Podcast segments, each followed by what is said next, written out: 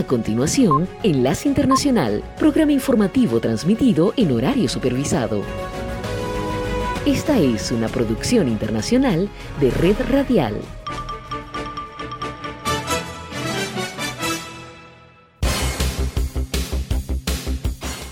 Aquí comienza Enlace Internacional. Saludos a nuestra audiencia en Caracas, Venezuela y el mundo, a través de nuestra frecuencia Sintonía 1420 AM y en Soy Ángela Montilla en la presentación. Bienvenidos.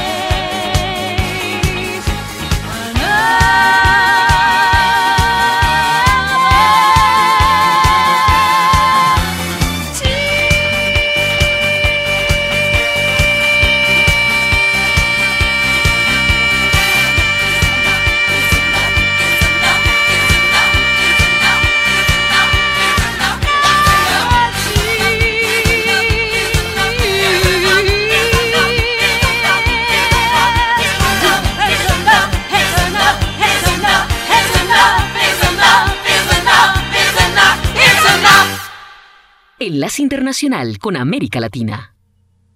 Con más del 90% de actas escrutadas, el Consejo Nacional Electoral de Ecuador dio a conocer los resultados preliminares de las elecciones anticipadas, donde los candidatos Luisa González, del Partido Revolución Ciudadana, del expresidente Rafael Correa, obtuvo el 33% de los votos, mientras Daniel Novoa, empresario del movimiento ADN Ecuador de derecha, captó el 24%.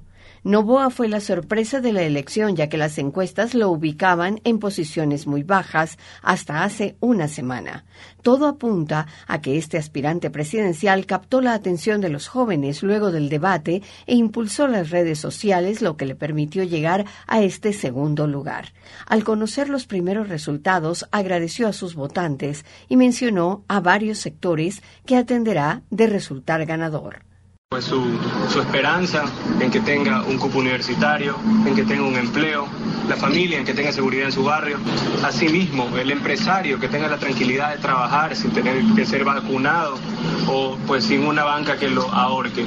Todos estos elementos, todas estas personas, les agradezco de todo corazón por haberme apoyado en esta primera vuelta y espero su apoyo en la segunda vuelta.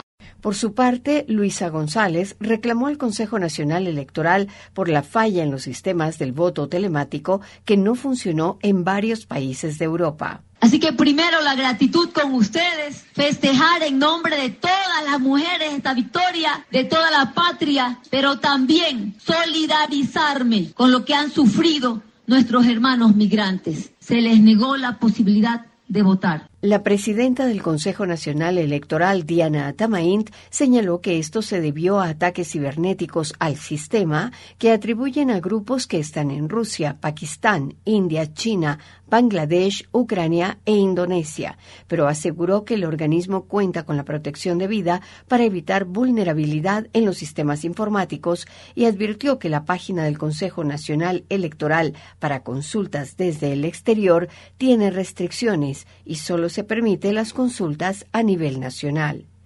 Los otros candidatos aceptaron su derrota y sin ofrecer apoyo a ninguna de las dos candidaturas de forma directa, felicitaron a Daniel Novoa por llegar a la segunda vuelta. Este empresario de 35 años de edad es hijo del ex candidato presidencial Álvaro Novoa, que en 2006 perdió la segunda vuelta contra Rafael Correa. Esta es la señal internacional de sintonía 1420 AM, presentando Enlace Internacional.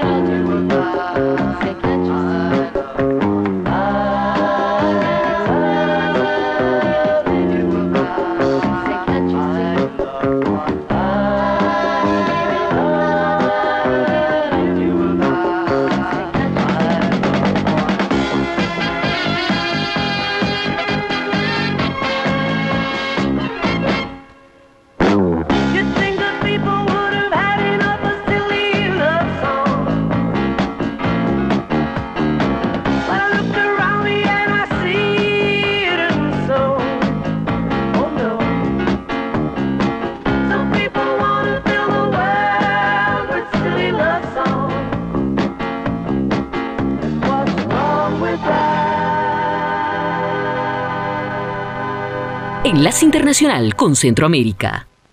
Con el 100% de las mesas escrutadas, el candidato por el partido Movimiento Semilla, Bernardo Arevalo, ganó la segunda vuelta presidencial en Guatemala consiguiendo más de 2.400.000 votos, lo que representa más del 58% de los resultados ante su contendiente Sandra Torres del Partido Unidad Nacional de la Esperanza, que logró nada más superar el 37%. En conferencia de prensa, Bernardo Arevalo agradeció la confianza del pueblo guatemalteco.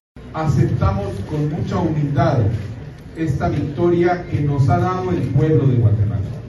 Agradecemos a cada uno de los ciudadanos que hoy hicieron un esfuerzo para salir de casa a emitir el voto.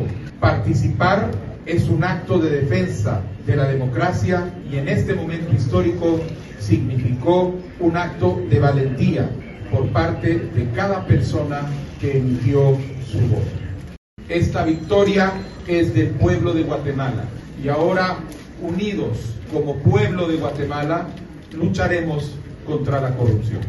Arevalo informó que ha recibido llamadas de los presidentes de El Salvador, Nayib Bukele, y Andrés Manuel López Obrador de México, quienes manifestaron su disposición para trabajar en conjunto. Por su parte, el magistrado del Tribunal Supremo Electoral, Gabriel Aguilera, aclaró que no pueden oficializar el resultado aún, sino hasta después de la revisión de impugnaciones.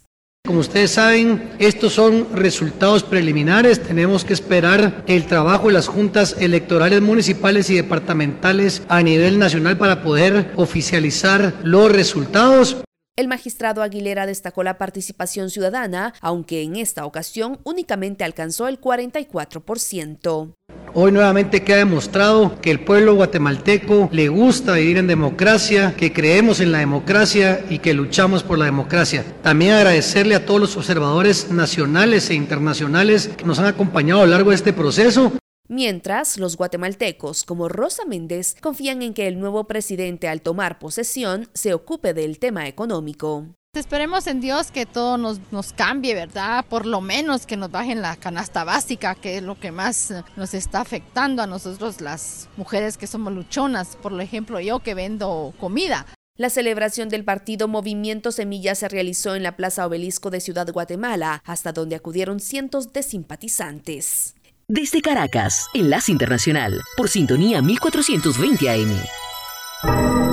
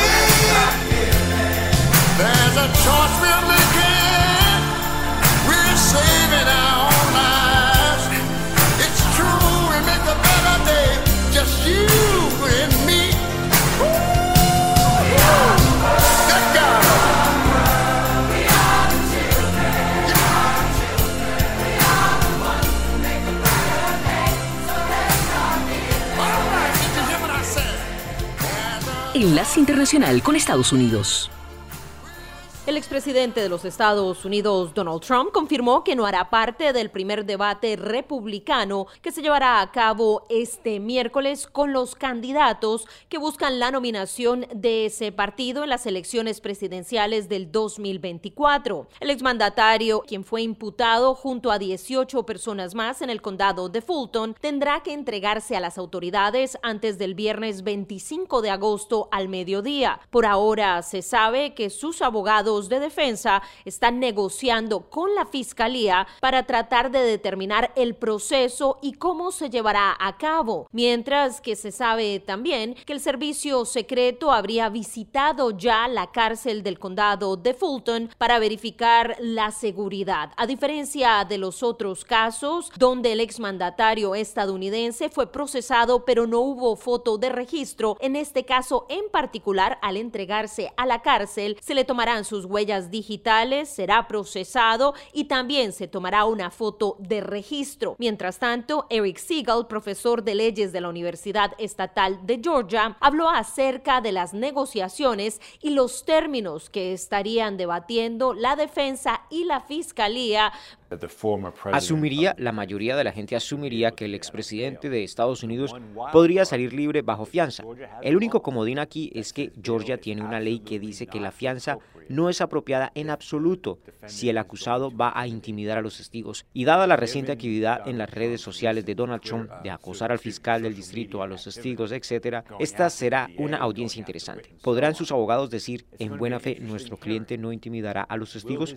Van a tener que decir eso para que obtengan la fianza. Medios estadounidenses aseguran que el expresidente de los Estados Unidos podría estar entregándose a las autoridades entre el jueves y viernes de esta semana. Hasta este momento, ninguno de los acusados se ha presentado a la cárcel, donde pueden hacerlo en cualquier momento. Por otra parte, se espera que el exmandatario de los Estados Unidos busque que estos cargos sean eliminados, como ya lo está tratando de hacer Mark Meadows, quien fuera su jefe de gabinete y ha presentado varias peticiones legales mediante las cuales está tratando de que este caso pase de la jurisdicción local a una jurisdicción federal, indicando que las labores que él estaba adelantando tenían que ver con su trabajo como jefe de gabinete del exmandatario de los Estados Unidos. Mientras tanto, las acusaciones en contra de las 19 personas incluyen cargos por crimen organizado, lo que hace aún más difícil este argumento. Enlace Internacional. Quando tu verrai, dimmi quando, quando, quando, l'anno, il giorno e l'ora in cui forse tu mi bacerai ogni istante attenderai fino a quando, quando, quando d'improvviso ti vedrò. Sorridente accanto a me. Se vuoi dirmi di sì devi dirlo non ha senso per me la mia vita senza te. Dimmi quando tu verrai, dimmi quando, quando, quando, e baciando mi dirai, non ci lasceremo mai.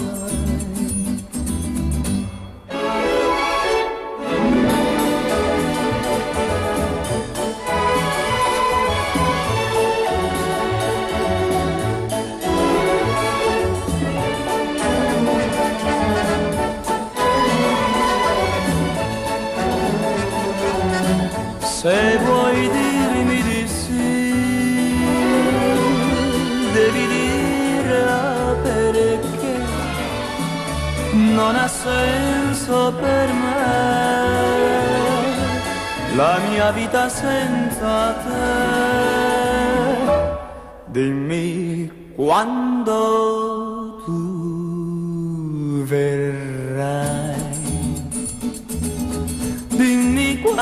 quando, quando. E baciando mi dirai.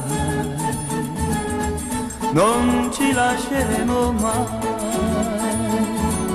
Non ci lasceremo mai. Non ci lasceremo mai. Internacional con la Voz de América. Este es un avance informativo de la Voz de América. Desde Washington les informa Henry Llanos. El expresidente de Estados Unidos, Donald Trump, busca posponer su juicio en Washington hasta el 2026 y negocia fianza en Georgia. Nos informa Senia Mendoza. El equipo legal del expresidente Donald Trump propuso que el juicio federal en Washington por presunta interferencia electoral se lleve a cabo en el año 2026 y que la elección del jurado inicie en abril de ese año. Un marcado contraste con la propuesta de la Fiscalía de empezar el 11 de diciembre de 2023. El sistema político estadounidense se someterá a una prueba de estrés en los próximos 18 meses que no ha sufrido desde la década de 1860. Celia Mendoza, Voz de América, Washington. La directora de la Agencia Federal para el Manejo de Emergencias de Estados Unidos, Diane Criswell, dijo que el presidente Joe Biden reafirmará a la población de la Jaina que tendrán el control de cómo reconstruirán cuando visite la comunidad arrasada de Maui este lunes. El presidente, junto con la primera dama, planea visitar la histórica ciudad hawaiana y reunirse con los socorristas, los funcionarios locales y las víctimas para ver de primera mano la devastación generalizada, según dijo Criswell el domingo. De costa a costa. Toda mi familia está en... De frontera a frontera. ecuatorianas que están llegando... Los sucesos que ocurren en todo Estados Unidos y más impactan a Latinoamérica. Estados Unidos al día. De lunes a viernes, la información con Tony Cano. Desde la Voz de América en Washington por su emisora local favorita en América Latina.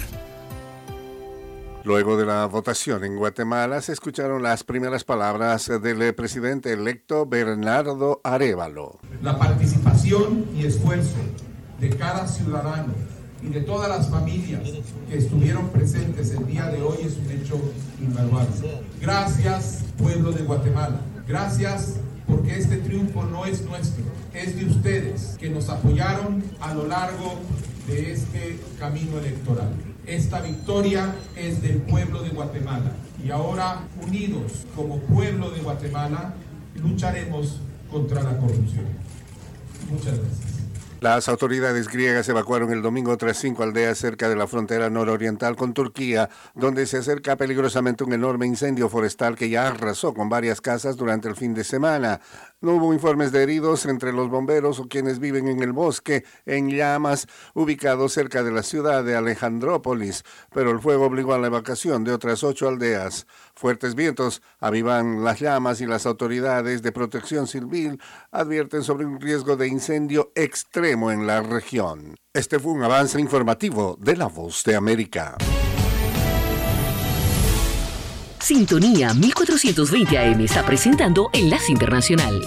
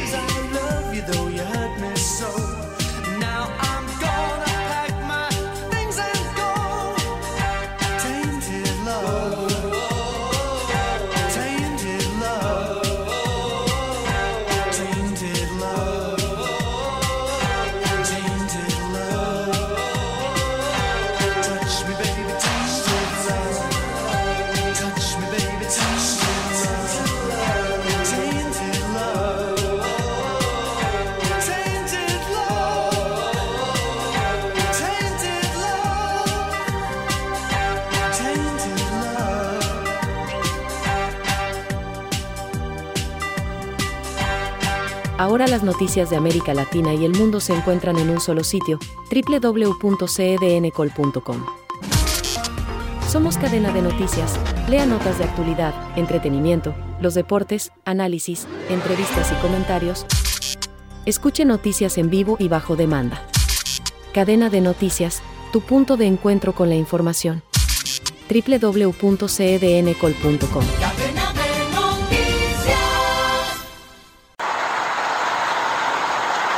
El estado de emergencia continúa activo en gran parte del sur de California y la alerta se extiende por otras zonas del estado e incluso del país para apoyar la respuesta y las tareas de recuperación luego del paso de la tormenta tropical Hillary. Las intensas lluvias y fuertes vientos causaron estragos en zonas desérticas que quedaron anegadas y las autoridades estatales insisten en tomar medidas de precaución y seguir las indicaciones de las oficinas locales. En Los Ángeles, recordemos una ciudad con un clima mediterráneo continentalizado y un índice promedio de precipitaciones muy bajo. Las labores escolares han quedado suspendidas y hace unas horas el departamento del sheriff del condado de San Bernardino, al este de Los Ángeles, emitió una orden de refugio que afecta a algunos residentes de la zona debido a la inseguridad provocada por el lodo y los escombros que bloquean el paso de los vehículos en las carreteras. Durante el fin de semana, el gobernador de California, Gavin Newsom, visitó el centro de operaciones de emergencia del condado de San Bernardino para obtener actualizaciones sobre los más recientes pronósticos y coordinar la respuesta a las emergencias. Además, a fin de evitar tragedias y anticipando un escenario catastrófico, desplegaron miles de equipos de emergencia y recordó a los ciudadanos de la costa oeste la importancia de mantenerse informados.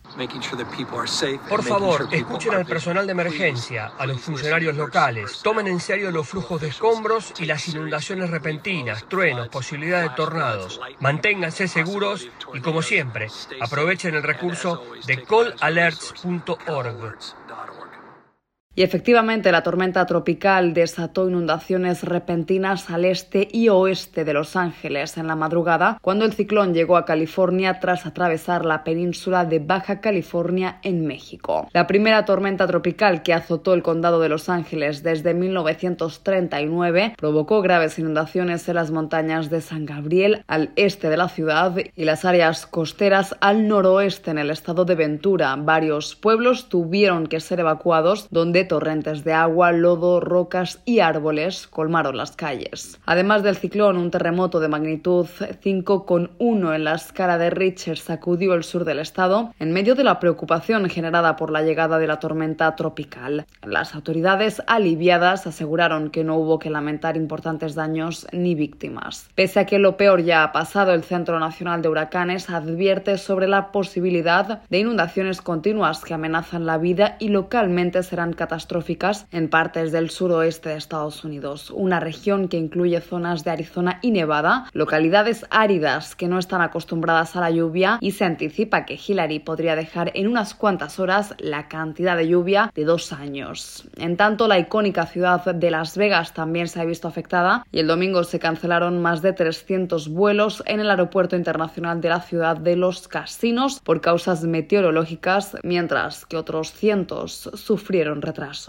Judith Martín Rodríguez, Voz de América. Desde Caracas, Enlace Internacional, por sintonía 1420 AM.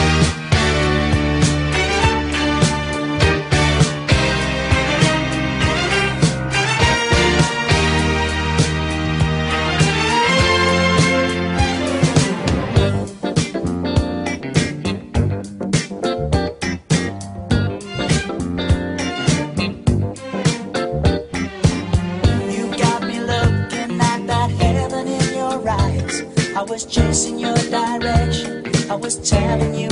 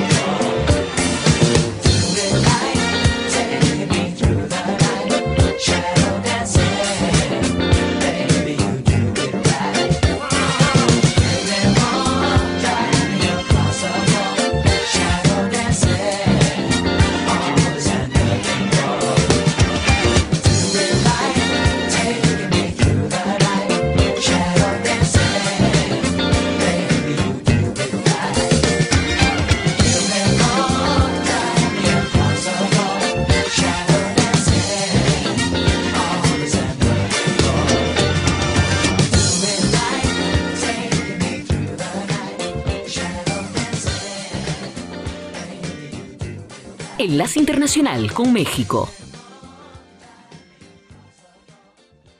A su paso por México, el daño del huracán Hillary, que se degradó este domingo a tormenta tropical, es aún incuantificable. El ciclón provocó lluvias intensas y fuertes vientos en la península de Baja California y los estados de Sonora, Chihuahua, Durango, Nayarit, Sinaloa y Zacatecas. En diversos municipios causó el reblandecimiento de la tierra, inundaciones, ríos desbordados y servicios de agua y luz interrumpidos. En Oaxaca, un turista murió en la playa de Cicatela, en Puerto Escondido, mientras que en Culiacán, Sinaloa, falleció el conductor de una camioneta que fue arrastrado por la corriente de un canal debido a las fuertes lluvias. Uno de los municipios más afectados es Mulegé, en Baja California Sur. Una corriente provocada por las lluvias que causó el huracán arrastró un vehículo con una familia a bordo. Cuatro personas fueron rescatadas por elementos del ejército, pero el padre murió. Así lo informó la alcaldesa de Mulegé, Edith Aguilar Villavicencio. Una persona estaba grabando nada más la lluvia y alcanza detectar se va hacia un barranco y es arrastrado por relativamente por el mar y ello permitió que la misma persona que tomó el video me llamara inmediatamente y pues alcanzamos a hacer todo el movimiento rápido en los grupos, pues poder rescatar a cuatro personas de las cinco que iban en este vehículo. Lamentablemente falleció el papá de los niños. La Marina reportó que se brindó apoyo a autoridades civiles y militares durante el desbordamiento del arroyo San Pablo en la localidad de Vizcaíno, rescatando a la presidenta municipal de Mulegé, al coordinador de protección civil del estado de Baja California Sur, al general comandante de la 40 zona militar, un coronel y dos escoltas. Elementos de las Fuerzas Armadas aplican el plan de emergencia DN3 y el plan de Marina para ayudar a la población Tan solo en la península de Baja California, la Secretaría de la Defensa Nacional puso en funcionamiento 34 albergues a los que se llevó a 1.867 personas evacuadas. En tanto, la Marina reportó el despliegue de 2.728 elementos, tres buques, 138 vehículos de apoyo, siete ambulancias, cuatro helicópteros, dos aviones, una cocina móvil y dos plantas potabilizadoras. La Comisión Federal de Electricidad informó que resultaron afectados 315.929 usuarios y con labores ininterrumpidas se ha restablecido el suministro eléctrico al 53%. Esta es la señal internacional de sintonía 1420 AM, presentando Enlace Internacional.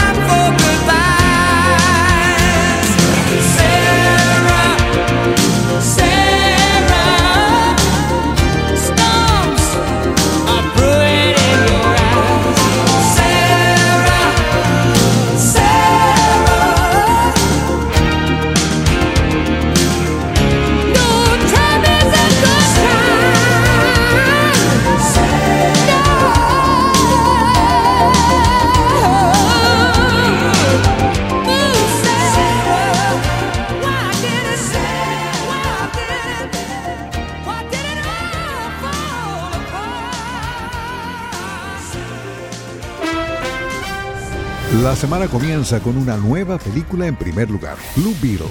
Desde Washington le saluda Alejandro Escalona, esta es la voz de América. Blue Beetle destrona a Barbie como la película más vista en América del Norte en los últimos días. El escarabajo lidera la venta de boletos con 25 millones y medio de dólares hasta la madrugada del lunes hora del este de Estados Unidos. Barbie estuvo un mes en el primer lugar. Blue Beetle, con solo maridueña en el papel de Jaime Reyes como el superhéroe latino El Escarabajo Azul, está dirigida por el puertorriqueño Ángel Manuel Soto con libreto del mexicano Gareth Donnet Alcocer. Debido a las huelgas en Hollywood, Manuel Soto ha estado promocionando su película sin el elenco. Comenzando el tercer y último mes del verano, a Barbie Oppenheimer les continúa yendo muy bien en la taquilla global, éxito total para los directores Greta Gerwig y Chris Nolan en momentos de crisis en Hollywood. El sindicato de guionistas llamó a Netflix, Amazon y Disney los nuevos guardianes del negocio de los medios y solicitó a los reguladores antimonopolio que eviten la consolidación en el mercado de streaming. La huelga de guionistas llega a su día 112 si llevamos la cuenta correctamente, sin señales de un acuerdo. En Netflix estamos volviendo a ver Breaking Bad. Ya vamos por la quinta y última temporada. La serie ha acumulado 16 Emmy 2 Globos de Oro. También vimos El Exorcista del Papa con Russell Crowe, que fue estrenada hace unos meses en los cines y que ahora es parte del menú de Netflix. Sigue el calor en Washington, pero menos que al principio del verano. En un mes estaremos oficialmente en otoño, aunque faltan varias semanas para que realmente se sienta el cambio de temperaturas, al menos en esta parte del país. Kind of Blue, el trigésimo tercer trabajo discográfico de estudio del jazzista, compositor y trompetista estadounidense Miles Davis, fue grabado en Nueva York en marzo y abril de 1959 y publicado en agosto de ese año por Columbia Records, así que esta semana Kind of Blue cumple 64 años. Los cumpleañeros de agosto incluyen también a Madonna, Mike Knopfler, Robert Redford y Michael Jackson. Madonna cumplió 65 años hace unos días y Michael Jackson los hubiese cumplido el 29 de agosto. Este segmento llega a ustedes por Voz de América, Radio, Entretenimiento. Se despide Alejandro Escarona. Será hasta mañana. Radio Sintonía 1420 AM y Red Radial presentaron Enlace Internacional. Regresaremos mañana con noticias, entrevistas y buena música. Enlace Internacional, síganos en Twitter con arroba cdncall y en internet www.redradial.co.